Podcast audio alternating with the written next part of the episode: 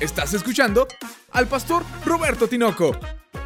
Vive una vida conforme al corazón de Dios. Palabra viva. Importante el sentido común y el discernimiento para poder distinguir lo que es correcto de lo que no es, lo bueno de lo malo, lo que viene de Dios y lo que no viene de Dios. Como pastor te sorprendería la cantidad de ocasiones en que he recibido preguntas, pastor, ¿es bueno esto? Pastor, ¿es malo aquello?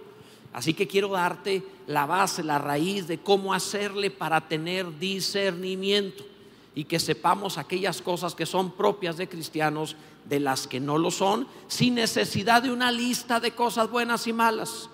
Instinto, discernimiento. Para lo cual te invito a que leamos en la palabra del Señor, en el libro de Job, por favor, capítulo 32, versículo 8. Job, capítulo 32, versículo 8.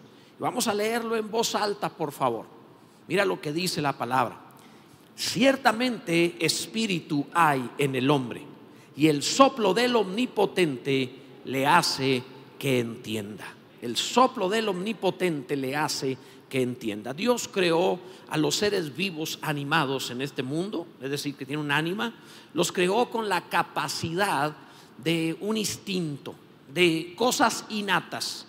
Hay cosas en los seres humanos y también en los animales en esta tierra de instinto, que no necesitamos aprender. No necesita darle clases a un bebé sobre cómo comer. Hay cosas innatas. Respirar es innato.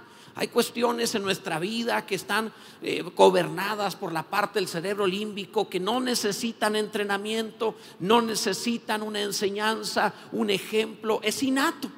Todo aquello que tiene que ver con la sobrevivencia, tanto del individuo como de la especie. Es instintivo. Y esta parte instintiva la puso Dios porque ya sabía cómo somos. Nos fascina hacer cosas peligrosas. Nos fascina retirarnos desde la caída.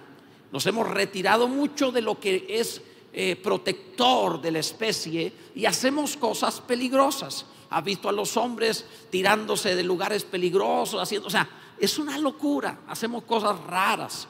Y entonces por eso Dios dijo, no, si les dejo que tienen que aprender a respirar, se me mueren todos, mejor lo pongo por instinto. Pues también, amados, de una forma instintiva, en el origen, en el principio, recibimos una ley del bien y el mal, de manera instintiva. Adán y Eva eran inocentes, pero una vez que comieron del árbol de la ciencia, el bien y el mal y cayeron, empezó una ley interna que le permite al ser humano saber lo que es bueno de lo que es malo. Tanto así, por ejemplo, de manera instintiva, tanto así que un bebé le pega a otro niño para quitarle un dulce y luego viene mamá y los niños fingen y lloran los dos. Tú dices, pero ¿quién le está enseñando a ellos a hacer estas cosas? ¿Quién le enseña a un bebé el bien y el mal? Porque sabe que hizo mal. Tan sabe que hizo mal que finge desde pequeñitos. Entonces hay ocasiones donde te encuentras niños muy pequeños diciendo cada cosa que dices, wow, ¿cómo le hacen? ¿Quién les enseñó? Es innato. Todo mundo tiene dentro de manera instintiva el bien y el mal. Desafortunadamente con la caída se ha venido corrompiendo la parte ética de la aplicación de este bien y mal, de manera que el hombre llega a engañarse a sí mismo, a convencerse de otra clase de ley, por decirlo así, a convencerse, cauterizando su conciencia y dejando de percibir con claridad lo que está bien y lo que está mal. Llega un momento en donde se le mezcla todo, porque voluntariamente desarrolla otro código de ética a su conveniencia o como cree que quiere o como le conviene, como cree que le conviene, y de esta manera empieza a tergiversar las cosas y a confundirse. Pasan los años y empieza a preguntar, ¿es bueno o es malo? Porque durante el tiempo antes de ese punto, él tergiversó la verdad, se desvirtuó la ley. Esa es la razón. Preguntamos, ¿es bueno o es malo? Porque perdimos el principio vital de la ley de Dios en el corazón. Mi propósito hoy con este mensaje es regresarte a ese principio vital puesto por Dios que fue dado mediante el aliento divino para entender el bien y el mal. Así que si eres atento a la palabra, Dios va a abrirte los ojos para comprender esta verdad de una manera limpia y no como Satanás lo hizo con Eva, sino limpiamente. Ahora bien, voy a utilizar una eh, ilustración de manera metafórica para hablarte de verdades morales, en este caso almáticas, en este caso del bien y el mal. Pero voy a utilizar la metáfora de la nariz. En la Biblia, la nariz es una forma de ver la parte del discernimiento, metafóricamente hablando. Y las afecciones, el daño, la enfermedad que pueda recibir nuestra nariz se parece mucho a lo que afecta el discernimiento de los seres humanos. Así que pongamos mucha atención, abra Dios hoy el entendimiento y luego vaya afinando nuestro discernimiento y el instinto correcto de la ley de Dios en el corazón. Bendito sea el nombre del Señor. Veamos, número uno, el discernimiento desviado. A todo mundo eh, le habrá sucedido haber conocido a alguien que se accidenta, se golpea o le ha pasado a él y se, al golpearse la nariz, se le, eh, el tabique se le desvía. Alguien le, ha, ¿Alguien le ha pasado que se le desvió el tabique? Manos de hombres levantados, a las mujeres no, los hombres, o sea, las mujeres dicen, ¿qué? ¿Cuándo? No, ustedes no, no hacen las locuras que hacemos los hombres, pero el hombre es, todo hombre se peleó alguna vez y salió con sangre en la nariz, pero algunos todavía con el tabique desviado y cuando el tabique se desvía, pues puede afectar la respiración, no puedes respirar bien, incluso te puede provocar daños, o sea, te puede alterar. el, el, tabique es delicado, la nariz es delicada. Entonces, en este sentido, cuando el tabique está desviado, no respiras correctamente. En cuanto a la parte del alma, le pasa algo semejante. Cuando el discernimiento, no, lo diré de otra manera, cuando se desvía el código moral que tenemos por malas enseñanzas, por malos ejemplos, por pecado que queremos cometer, por lo que sea, empezamos a desviar nuestra respiración. Es decir, comenzamos a tener un discernimiento a modo, de manera que ya no le llamamos malo a lo que es malo, sino que lo acomodamos según nos parece, según queremos, y ya no es tan malo como antes nos parecía. Si tú le dices a un niño, esto es bueno, esto es malo, así lo toma, así lo cree. Pero el problema que hay es que cuando pasa el tiempo y nosotros cambiamos el código de Dios por doctrinas, por enseñanzas, por influencia social, por maldad, por lo que quieras, esto se desvía y ya no sabemos qué es bueno y qué es malo. Dice la Biblia para entenderlo. Isaías 5:20, dice la palabra, hay de los que lo malo dicen bueno y a lo bueno malo. Esto tiene que ver con un asunto exclusivamente de la moralidad, las obras. Pero sigue diciendo, que hacen de la luz tinieblas y de las tinieblas luz. Esto ya no es las obras, esto es espiritual. Esto tiene que ver con las intenciones. Luego dice, que ponen lo amargo por dulce y lo dulce por amargo. Esto tiene que ver con el disfrute de lo que se hace con el aborrecimiento de lo que se practica. Entonces quiero que veas el pasaje, pon atención a esto. La palabra prácticamente te está presentando obras, te está presentando intenciones y te está presentando un disfrute que se puede mover equivocadamente por la maldad del corazón. Podemos decir, no, eso no es malo, es bueno. Ahora yo no sé qué será peor, si decirle a lo malo bueno o decirle a lo bueno malo. No sé qué será peor, si decir que algo que pertenece a la luz, reino de Dios, es tinieblas, algo de Satanás.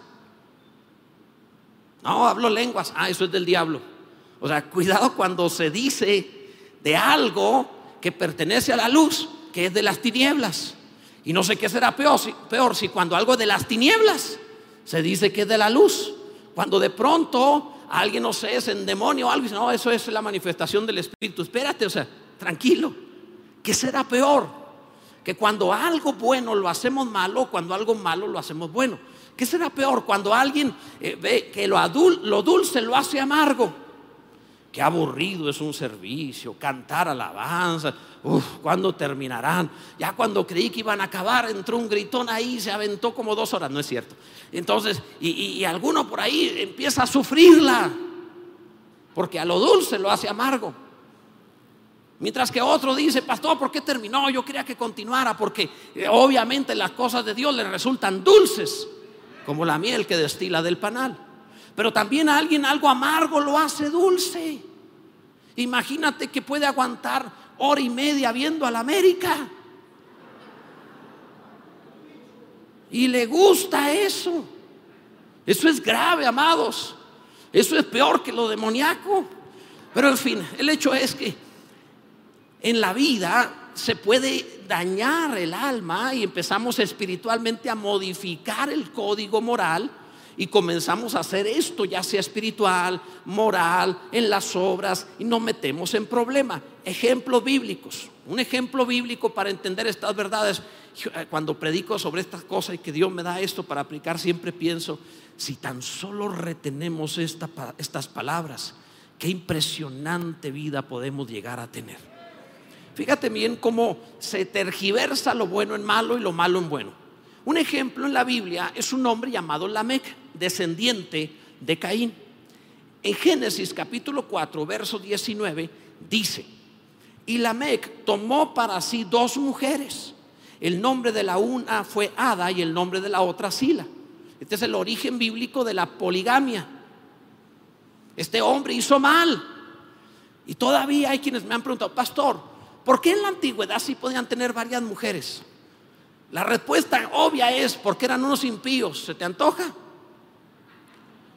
O sea, es increíble que se tergiverse lo bueno. El que es casarse es muy bueno, pero se tergiversa a la poligamia. La Biblia dice, el que haya esposa, haya el bien. Y la que haya esposo, pues que Dios la ayude. Pero bueno, en fin, el hecho es, si tú sigues leyendo el pasaje ahí en Génesis, el capítulo 4, el verso 23, fíjate qué más hizo este hombre. Dijo Lamec a sus mujeres, Ada y Sila, oíd mi voz, se sentía no sé qué. Mujeres de Lamec, escuchad mi dicho, que un varón mataré por mi herida y un joven por mi golpe. Siete veces será vengado, esa palabra es importante, Caín. Lamec en verdad setenta veces siete lo será. Este hombre, Lamec, había recibido algún daño, una herida, un golpe, alguien lo golpeó, un joven lo golpeó. Y él da un dicho en el cual lo toma como legítimo de parte de Dios, porque así lo hace, la venganza, el homicidio por venganza como algo permitido por Dios. Quiero que veas que este hombre habló acerca de lo bueno lo hizo malo, como era el matrimonio, lo transformó en algo malo, que era poligamia. Y luego habló de la venganza y habló acerca del homicidio como algo bueno. Hay personas que así les sucede. Cada vez que tú te encuentras a una persona hablando, pastor, es bueno esto, es malo lo otro, me está pidiendo permiso.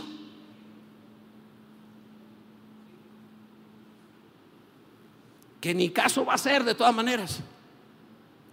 Porque ya una vez que lo dispuso en el corazón, lo va a realizar. Le den o no le den permiso. Es interesante, amados, ¿Cuál es el remedio cuando el discernimiento se daña? ¿Cuál es el remedio cuando el tabique está desviado?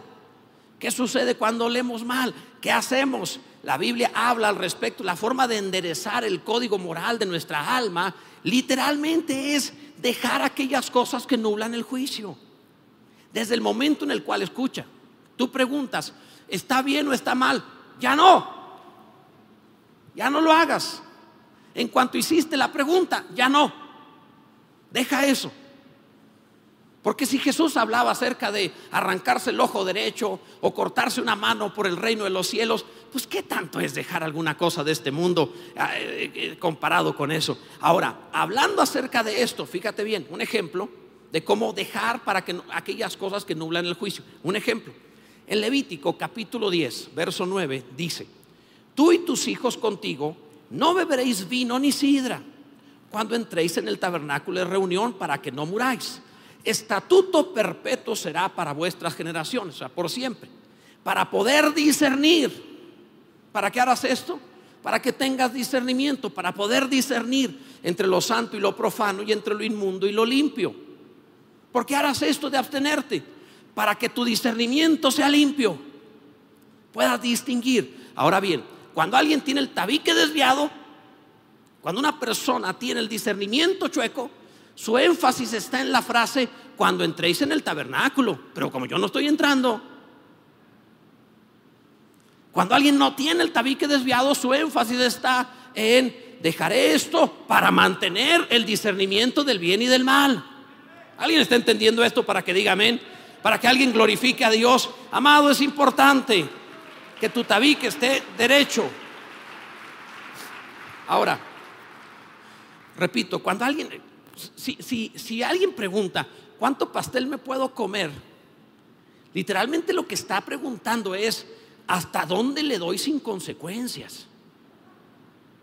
Eso aplica a todas las cosas. Cualquier hábito, cualquier cosa que hagas. Hay cosas buenas para otros que no lo van a hacer para ti, como comer pastel, por ejemplo. Hay quienes no tendrán ese problema, pero a lo mejor otro con diabetes sí tiene ese problema. Entonces no aplica, no puedes decir este, cuánto puedo comer, porque tú estás preguntando hasta dónde puedo pecar sin consecuencias. Cada vez que preguntamos sobre el bien y el mal, estamos preguntando hasta dónde puedo portarme mal sin que tenga consecuencias. La Biblia dice, absteneos de toda especie de mal. Punto. Ya ves, ¿para qué vine? Pues ya ni modo, ya escuchaste. Número dos, discernimiento estorbado. Esto es cuando la persona no puede conocer el bien y el mal. ¿A qué nos referimos con ello? Hay, eh, pólipos nasales que se forman y que pudieran estorbar el flujo del, aire y que pudieran provocar que la persona tenga tapada la nariz. Eso, eso puede suceder, incluso se puede atender con medicamentos o, hasta operación, algo, una cirugía, si fuera el asunto ya muy grave. Eso puede suceder. De hecho, cuando se forma eso produce infecciones, muchos problemas. El que ha pasado por eso sabe que es una tremenda molestia de algo que parecía muy simple. En lo espiritual, amados, cuando una persona va creciendo en la vida sin ser enseñado en la palabra, sin que le digan esto está bien, esto está mal, sino que lo dejan silvestre. Esos papás que piensan, cuando él crezca, que él elija. Aplícalo a todas las áreas de su vida. Aplícalo a la comida, al vestido, a la escuela, a todo a ver si es cierto. No puede ser que consideres a Dios menos importante que la comida, que la escuela o que el vestido. Porque si tú puedes decir, cuando sea grande que escoja, pero no lo dejas que escoja qué va a comer, ni qué va a vestir, ni si va o no va a la escuela, entonces tú estás tomando a Dios en poco. Ahora escucha, cuando alguien crece de forma silvestre y lo dejan que, que se distorsione, porque el ser humano es dado al mal, la Biblia lo dice, sin Dios es dado a distorsionar esta ley interior y empieza a acomodarla. La Biblia habla, por ejemplo, de nuestro Señor Jesús que fue educado de una manera tierna. Yo sé, es Jesús, de todas maneras no se iba a ir hacia el mal, no tenía inclinación al pecado, pero aún así la Biblia habla de haber sido formado tiernamente y nos da una alegoría muy hermosa respecto de cómo educar a los hijos. Dice la Biblia en el libro de Isaías capítulo 7, verso 15, comerá, hablando de Jesús, comerá mantequilla y miel hasta que sepa desechar lo malo y escoger lo bueno. Jesús fue educado tiernamente, consentido, por así decir. Desde luego, tenía Dios allí. Hablar de comerá mantequilla y miel era consentirlo con lo mejor Ahora en la Biblia la miel es una figura de la palabra. La Biblia dice que la palabra de Dios es como la miel que destila del panal. Y la mantequilla en la Biblia también es una eh, expresión de la palabra, pero ya en forma de revelación más profunda. La Biblia dice que batiendo leche se saca mantequilla. Tomando la leche espiritual, la palabra, usas versículos distintos y sacas revelación, sacas palabra profunda. Ahora bien, Jesús fue formado en todo esto, conocía las escrituras y tenía revelación. Cuando una persona no tiene esto en su formación, distorsiona su discernimiento y empieza a ver todo mezclado, puros grises, ya no hay blanco ni negro. Por eso es fundamental que para evitar eso formen a sus hijos en la palabra. Hágalos memorizar las escrituras. Los niños pueden aprenderse todo muy bien. Tienen un cerebro que está en formación. En sus primeros años ni siquiera está terminado el cerebro. Si le pones la palabra se le va a quedar toda la vida. Hasta hoy sigo memorizando las escrituras, pero los versículos y capítulos que memoricé cuando era un adolescente no se fueron nunca. Están ahí completos. Ha sido maravilloso. ¿Por qué razón? Porque la palabra que está viva cuando es comida y memorizada, te permite ver claramente, te limpia los ojos y te permite ver con claridad el bien y el mal. Bendito sea Dios. ¿Alguien está comprendiendo esto? Te doy ejemplos también de la palabra. Mira, dice el apóstol Pablo a Timoteo, capítulo 3 de su segunda carta, verso 14. Pero persiste tú en lo que has aprendido y te persuadiste, te convenciste, lo conociste y lo creíste, sabiendo de quién has aprendido y que desde la niñez, qué maravilla, ¿no? Has sabido las sagradas escrituras. ¿Qué puede hacer la palabra si la conoces? Las cuales te pueden hacer sabio para la salvación. Algunos dicen que lo mejor que puede dar un hijo es educación, otros herencia. No, mi amado, lo mejor que le puede dar es una relación con Dios basada en la palabra. Es lo mejor que le puedes dar. Te puedes morir y Él saldrá adelante porque hay Dios en su vida. Bendito sea Dios. Desde la niñez ha sabido las sagradas escrituras, las cuales te pueden hacer sabio para salvación. Enseguida dice que toda la escritura es inspirada por Dios, útil para enseñar, para redarguir, para corregir, para instruir en justicia. ¿Sabes lo que hace dentro de uno esto? Dice enseguida, a fin de que el hombre de Dios sea perfecto. Todos queremos lo mejor para nuestros hijos. Pues lo que lo hace mejor es la palabra de Dios, que sea perfecto, enteramente preparado para toda buena obra. Bendito sea Dios. Mira, te hablé al principio sobre el instinto. El instinto puede, de conservación, por ejemplo, en algunos animales les puede permitir anticipar el peligro. Vemos que pronto todos los pájaros empiezan a volar, pasan animales corriendo, una de dos, viene un temblor, hay un incendio, va a pasar algo. Como que perciben. Van en un barco y las ratas empiezan a lanzarse y tú dices, algo va, se va a hundir esto. Empiezan a percibir el, mal, tienen un instinto que les hace huir antes de que se presente el mal. Como Dios pensando, mire, los humanos no me lo van a cuidar, entonces mejor le pongo un instinto para que se cuiden. El discernimiento es algo semejante. Cuando desarrollas por el entrenamiento, el discipulado de la palabra, cuando desarrollas discernimiento, prevés el peligro. La Biblia dice, el avisado ve el mal y se esconde.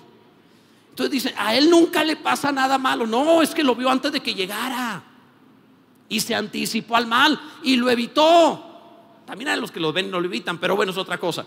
El punto es que el discernimiento te permite como un instinto de prever el mal y librarte. ¿No te gustaría haber evitado ese accidente, esa enfermedad, esa enemistad, ese gran problema? ¿No te gustaría haber podido distinguir a esa persona tóxica antes de que te envenene? ¡Qué maravilla! Eso se logra con el discernimiento. ¿Cómo desarrollo el discernimiento? La palabra de Dios te produce esto, bendito sea Dios. Te limpia la nariz, el discernimiento es limpio, gloria a Dios. Amado, en tercer lugar, también está el discernimiento perdido. ¿A qué nos referimos? E, esto es cuando la vida se escapa. Mira, eh, todos hemos experimentado hemorragia nasal. Todos nos ha pasado alguna vez que nos sangre la nariz. Eso es algo que eh, la nariz sangra. A todo ser humano le ha sangrado la nariz alguna vez porque es muy delicada. Tiene muchos vasos sanguíneos muy frágiles, muy delicados, que con rapidez se revientan, que cualquier cosita puede hacer, es más, hasta en un resfrío y sacudirte fuerte. La Biblia dice que el que sacude fuerte la nariz saca sangre. O sea, aún, aún esto, no es difícil que hayamos sangrado. Si yo preguntara a quiénes les ha sangrado la nariz alguna vez, todo lo que estamos aquí nos ha pasado alguna vez, más los varones. La verdad, vuelvo a lo mismo. Yo creo que cuando el hombre ya es adulto decimos se logró, o sea, por pura gracia, por pura misericordia, porque estamos, nos comportamos como para matarnos por la gracia de Dios. Estamos aquí todavía, pero sangra con facilidad, pierde vida, pierde sangre. Eso es algo que puede suceder en la parte espiritual, almáticamente hablando. Hay personas que han perdido el discernimiento espiritual, el discernimiento del bien y del mal, simplemente porque no tienen vida espiritual suficiente.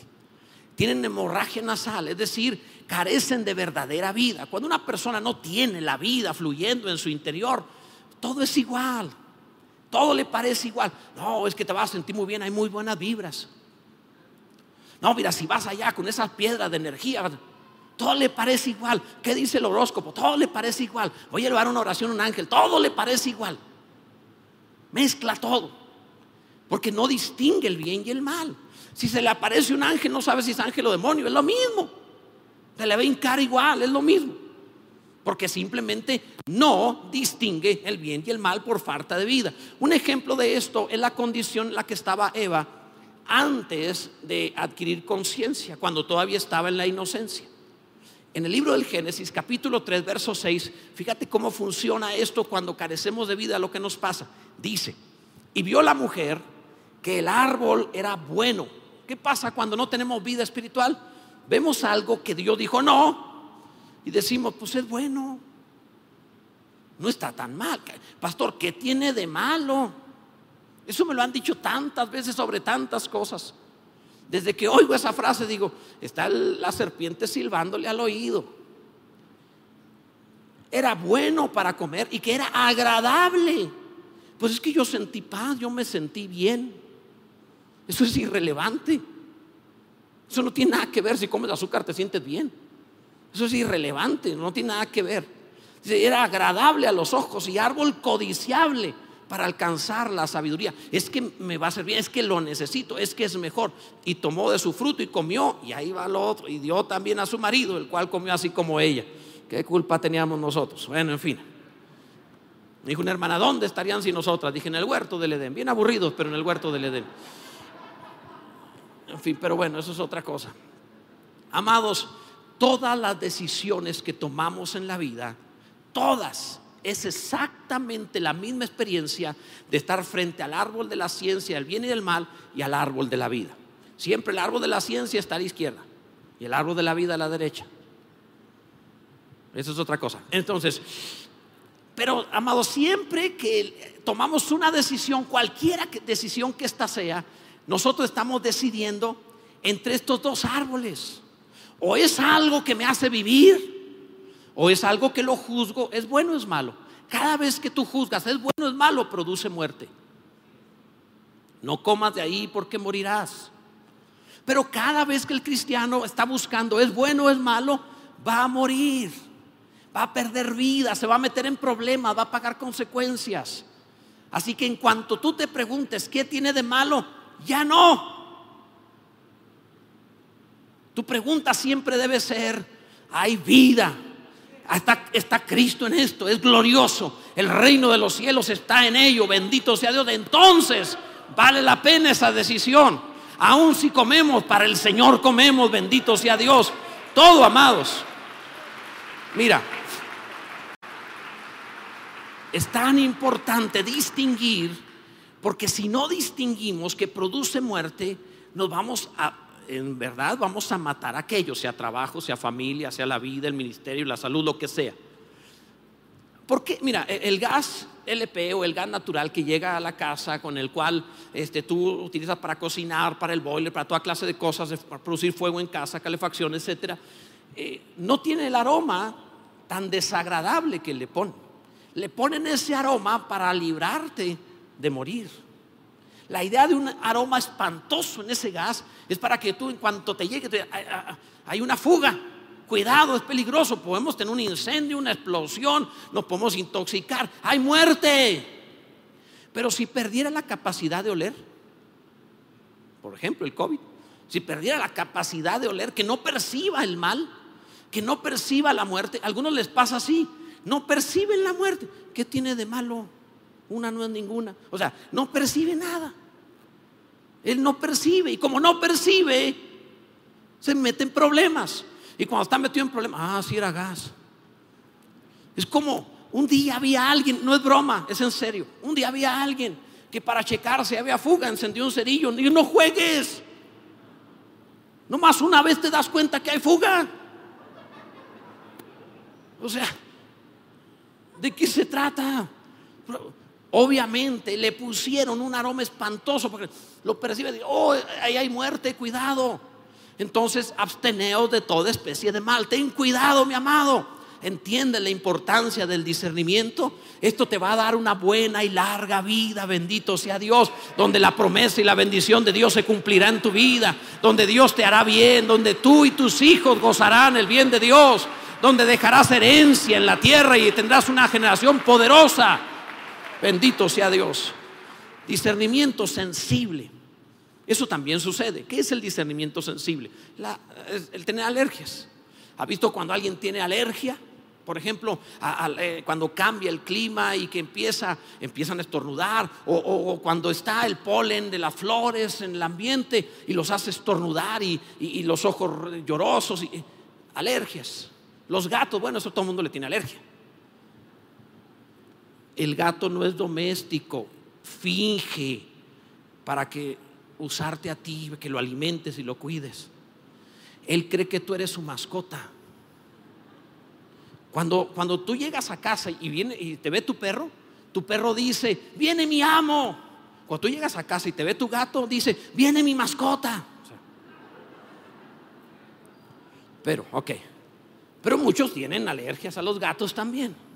La verdad es que los gatos son muy bonitos y muy inteligentes, pero son los salvajes. También el tuyo. El hecho es que una alergia te hace estar estornudando y no te puedes contener, no es algo voluntario, simplemente te da y tienes que retirarte de aquello. ¿Cómo funciona la alergia del alma? También existe, amados. La alergia del alma es cuando una persona tiene un discernimiento donde ya no solo no distingue el bien y el mal, todo está mal. Estornuda de todo. Se escandaliza de todo. Es otra forma de error de discernimiento todo está mal. Mm, eso no es de Dios, aquello tampoco. Menos dice uno, pues entonces que si es de Dios. Recuerdo un tiempo, amados, donde una batería hacían, eso es del diablo. Metieron, un día, me dijo una hermanita eso, metieron al diablo a la iglesia. Porque mira, está, ¿en dónde? Y señaló la, la, este, la, batería. Para estar bien endemoniado, José. o sea, Amados, entonces la, idea de, verlo todo mal, también eso sucede. Hay quienes tienen un problema de discernimiento en ese sentido. Otra vez otro hermanito me dijo, metieron el diablo a la iglesia y yo dije, otro fariseo igual. ¿Por qué, hermano? Dice, pues ahí está, véalo. Y era, era un, diablito de esos para poder cargar cosas. Dije, no juegues. Así le decimos en México a los carritos para cargar cosas. En fin, pero bueno, ok. El punto, amado, es que es cuando alguien desarrolla un carácter fariseo en cuanto al bien y el mal. Esa es una alergia. La persona no distingue. Ejemplos para ver al respecto de esto. En Mateo capítulo 23, verso 4, dijo Jesús de los fariseos, porque atan cargas pesadas y difíciles de llevar y las ponen sobre los hombros de los hombres, pero ellos ni con un dedo quieren moverlas. Qué difícil es cuando todo se transforma en malo, donde todo es condenación. Recuerdo haber sido eh, formado en una congregación donde nací en el Evangelio. Recuerdo que una de las primeras clases que me dieron fue esta. Tú eres malo. Todo en ti es malo. No hay nada bueno en ti. Me abrió Isaías y dice, desde la coronilla hasta la planta de los pies, eres hinchazón y podrida llaga. Yo salí ahí diciendo, mátame, Señor pues me muero, ¿no? así tal es el asunto. ¿Para qué vivir así? Terrible. Ah, cargas pesadas. Eres un pecador sin remedio. Wow, no, no juegues. Vine a sentirme mejor y salgo peor. Después encontré en la palabra de Dios que ninguna condenación hay para los que están en Cristo Jesús. Que Dios es bueno, que tengo paz con Dios por medio de Jesucristo, que soy una nueva criatura y no soy lo que era porque ahora estoy en Cristo con la naturaleza de Dios que me dio mediante sus excelentísimas promesas. Bendito sea Dios. Y esto te cambia. Pero cuando alguien es un alérgico moral, todo es un escándalo. Es que no es difícil estornudar hablando moralmente, de los demás. No es difícil escandalizarse. Pongamos una lupa moral a todos los que aquí estamos. Dios nos ayude. Yo me imagino a los ángeles viéndonos a nosotros diciendo, o sea, ¿en serio, Señor? ¿Esa es tu familia y tus hijos? ¿En serio? Y Dios diciendo, ya vieron a Job, mi hijo, no hay otro como él en la tierra. O sea, es increíble que nos ve justos y limpios por medio de Jesucristo. Entonces, si yo veo la condición humana, empiezo a estornudar. Pero veo la posición en Cristo y qué gloriosa es la iglesia del Señor. La amada es preciosa, bendito sea Dios. Amado, tengamos cuidado. Ejemplos. Mira, El apóstol Pablo escribe a los filipenses, capítulo 1, verso 9, diciéndoles esto. Y esto pido en oración. Pablo oraba a Dios por la iglesia con esto. Que vuestro amor abunde aún más y más en ciencia y en todo conocimiento. Que tengan amor práctico, con entendimiento, para que aprobéis lo mejor, a fin de que seáis sinceros e irreprensibles para el día de Cristo. Ok, ve el pasaje. Cuando el discernimiento lo pasas por el amor, tú vas a aprobar lo mejor, no vas a estar señalando el mal. ¿Viste la palabra?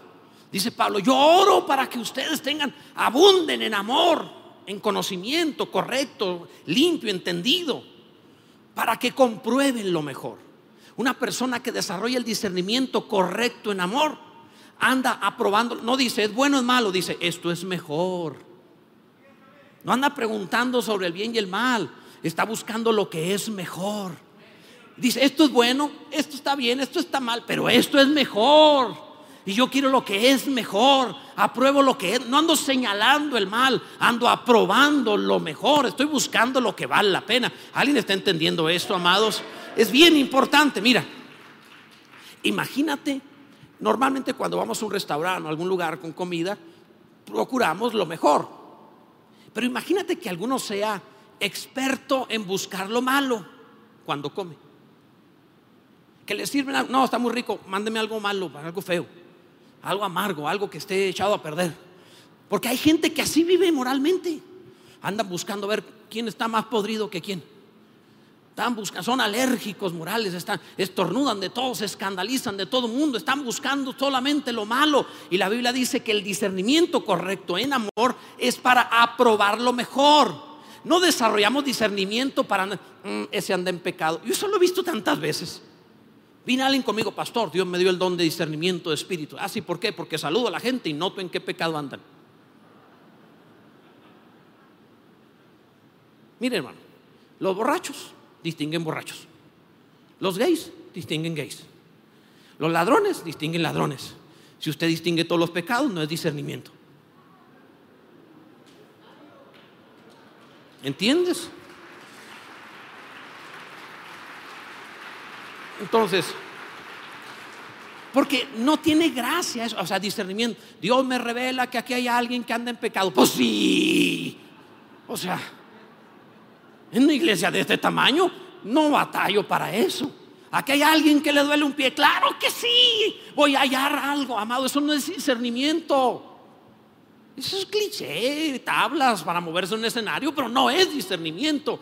La Biblia dice, eh, eh, recibir discernimiento en amor, ¿para qué? Para que aprobéis lo mejor para que al saludar a alguien, en lugar de decir usted anda en este pecado, diga usted tiene tal don y tal gracia de Dios para servir en tal cosa. Y saludas a otro, usted es favorito en esto, Dios quiere usarlo en tal. Eso es discernimiento, empiezas a ver lo mejor. Bendito sea Dios. Gloria a Dios. Por último, amados, el discernimiento culpable, que también sucede. Nos referimos a la moral del alma rota cuando la nariz se puede romper con mucha facilidad. No tiene huesos como hablar de la pierna, por ejemplo, los huesos de la pierna son los más fuertes, pero, pero la nariz no. Se rompe con mucha facilidad. Recuerdo una clase donde estaba en secundaria que decían para evitar que se roben a un adolescente que le pegara con la mano en la nariz. Y yo le pregunté, ¿y luego qué sucede? Se le mete la nariz y digo, oye, o sea, yo no sé qué sea peor, si como adolescente saber que maté a alguien, o sea, no sé, no sé, pero yo entiendo, era una protección. Andaba uno buscando a ver quién, quién, pero no, no, es otra cosa. Amados, la nariz se rompe con mucha facilidad. Hombres, ¿quiénes se rompieron la nariz? Ahí están las manos levantadas. Más de uno nos pasó alguna vez, claro que sí. Jugando básquetbol, ya está. O sea, claro que sí. Es muy fácil, no resiste casi nada es tan frágil que incluso se puede a veces este, componer o enderezar o poner en la condición correcta con la mano. Sé que hay ocasiones donde requiere cirugía, pero a veces con la mano. Ves una muchacha que trae la nariz más bonita, es que me la rompí. Sí, claro, yo entiendo, sí, también. Pero bueno, es otra cosa. Amados, el hecho es que en el discernimiento existe también el alma rota que te daña el discernimiento. Cuando la nariz se rompe no puedes oler bien. Cuando el alma se rompe, tu discernimiento se afecta. Un alma rota con mal discernimiento, por ejemplo, es cuando alguien tiene una relación tóxica y esa persona lo daña, lo lastima. Generalmente es el hombre dañando a la mujer. Es raro que la mujer dañe al hombre de manera de esa forma, porque honestamente los hombres estamos así como animalitos que ya si te dañaste y estás traumado por el trato de una mujer, pues o sea, a la reunión de varones. Deje las medias, agarra una pelota. Pero bueno, ok, es otra cosa. Pero normalmente sí le sucede, o, es muy común que le suceda a mujeres, porque las mujeres aman tanto, dan tanto el corazón. La verdad, debo reconocer que las mujeres nos aman más a nosotros que nosotros a ellas. Aman increíble. Tienen una actitud de amor, se dan, sirven, se enamoran. O sea, es increíble. Ahora, varones, sepan que te va a tratar al principio como quiere que la trates. Y luego te va a tratar como tú la trataste. ¿Ok? Te lo repito. La mujer te trata al principio como quiere que tú la trates. Y después te va a tratar ella a ti como tú la trataste. Más de uno se quedaron así como, uh, que la. Para esto vine.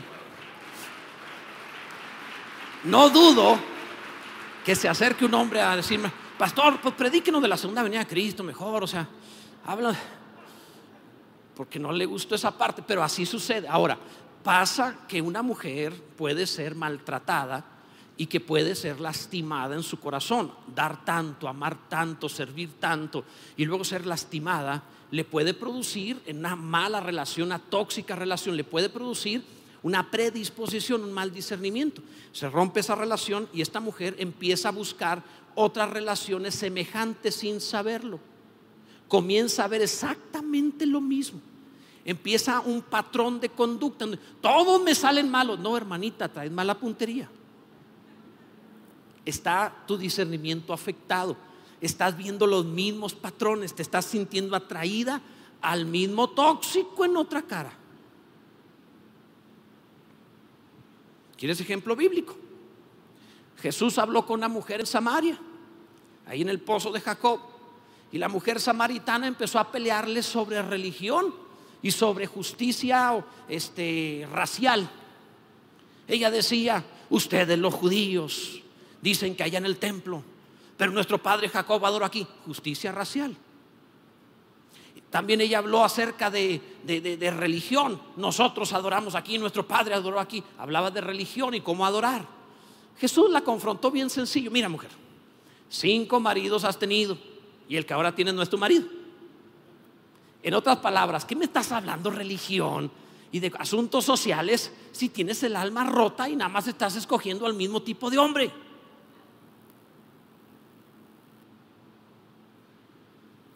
No, mujer samaritana, todos los hombres no son iguales. Los que tú escoges sí. Un discernimiento dañado porque le rompieron la nariz, le rompieron el alma en alguna ocasión. Y esto, ¿cómo se quita esto? Bien sencillo, no discutas religión, no discutas doctrinas, no discutas justicia social ni nada por el estilo. Lo que tú necesitas es reconocer esto. Mujer, tú tienes sed. Si tan solo supieras quién te pide a ti de beber, tú le pedirías a él y él te daría agua viva. Jesús le dice, mira mujer, te has metido en líos con un hombre y con otro y con otro y has estado en relaciones tóxicas porque tienes sed, estás escogiendo mal. No necesitas esos hombres, necesitas al Hijo del Hombre, Jesucristo. Necesitas sanar, no necesitas más doctrina, no necesitas más religión, necesitas sanar.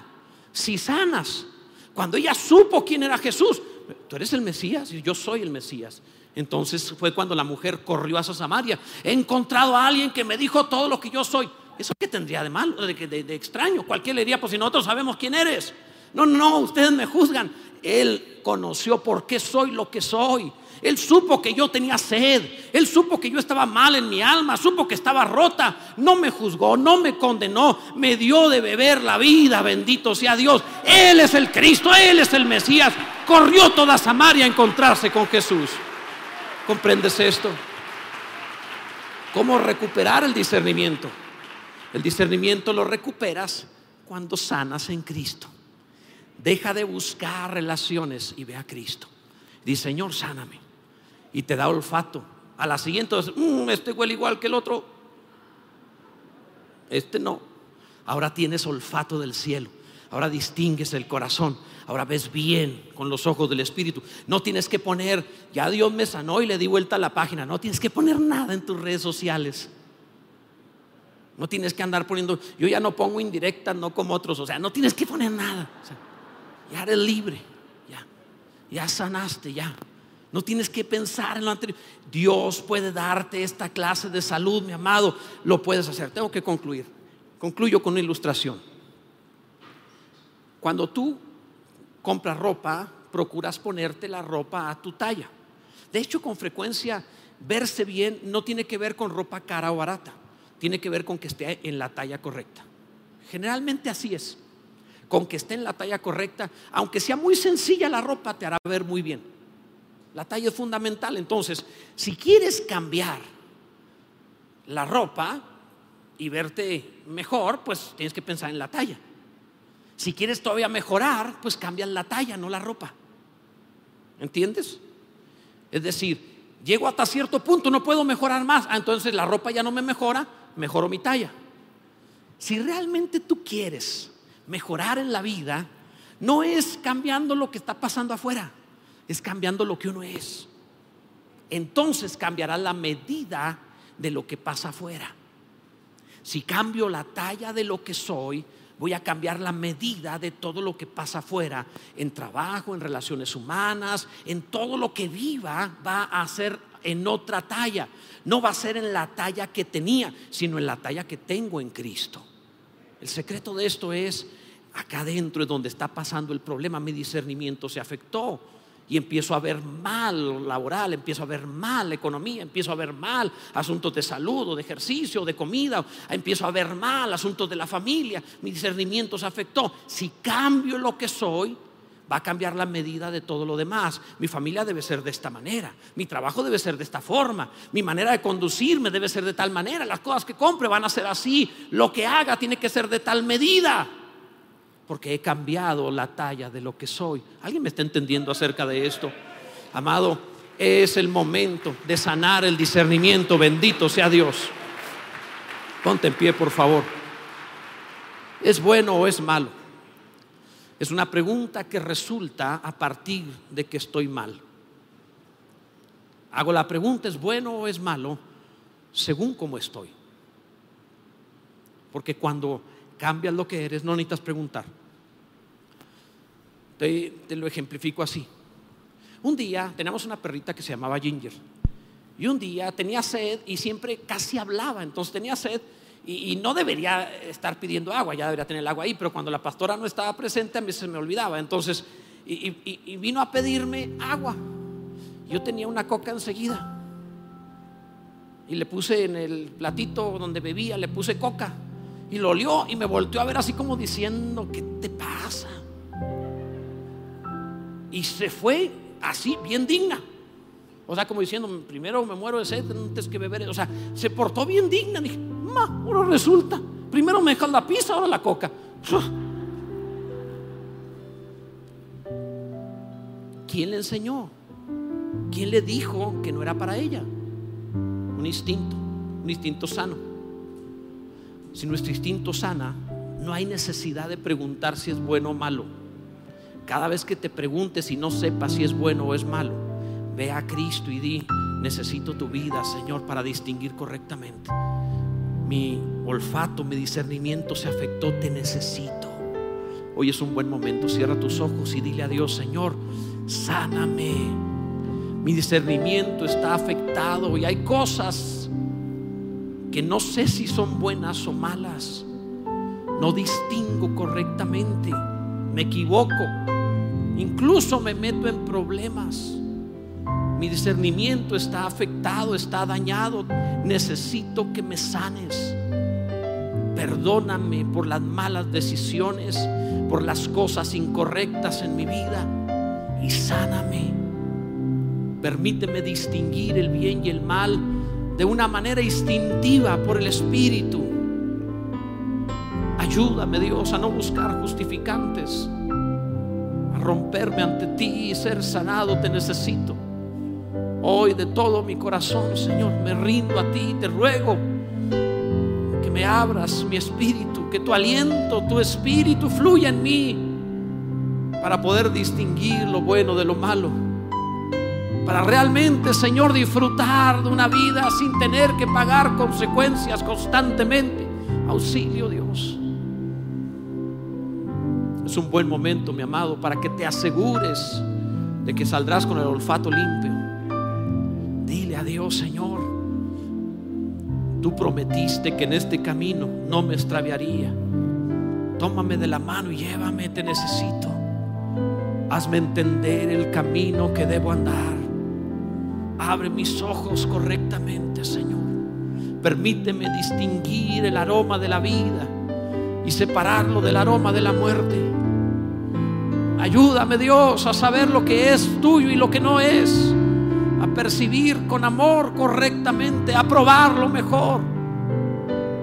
No deseo confundirme una vez más. Con todo mi corazón, Dios, en el nombre de Jesucristo te lo ruego. Gracias, Señor.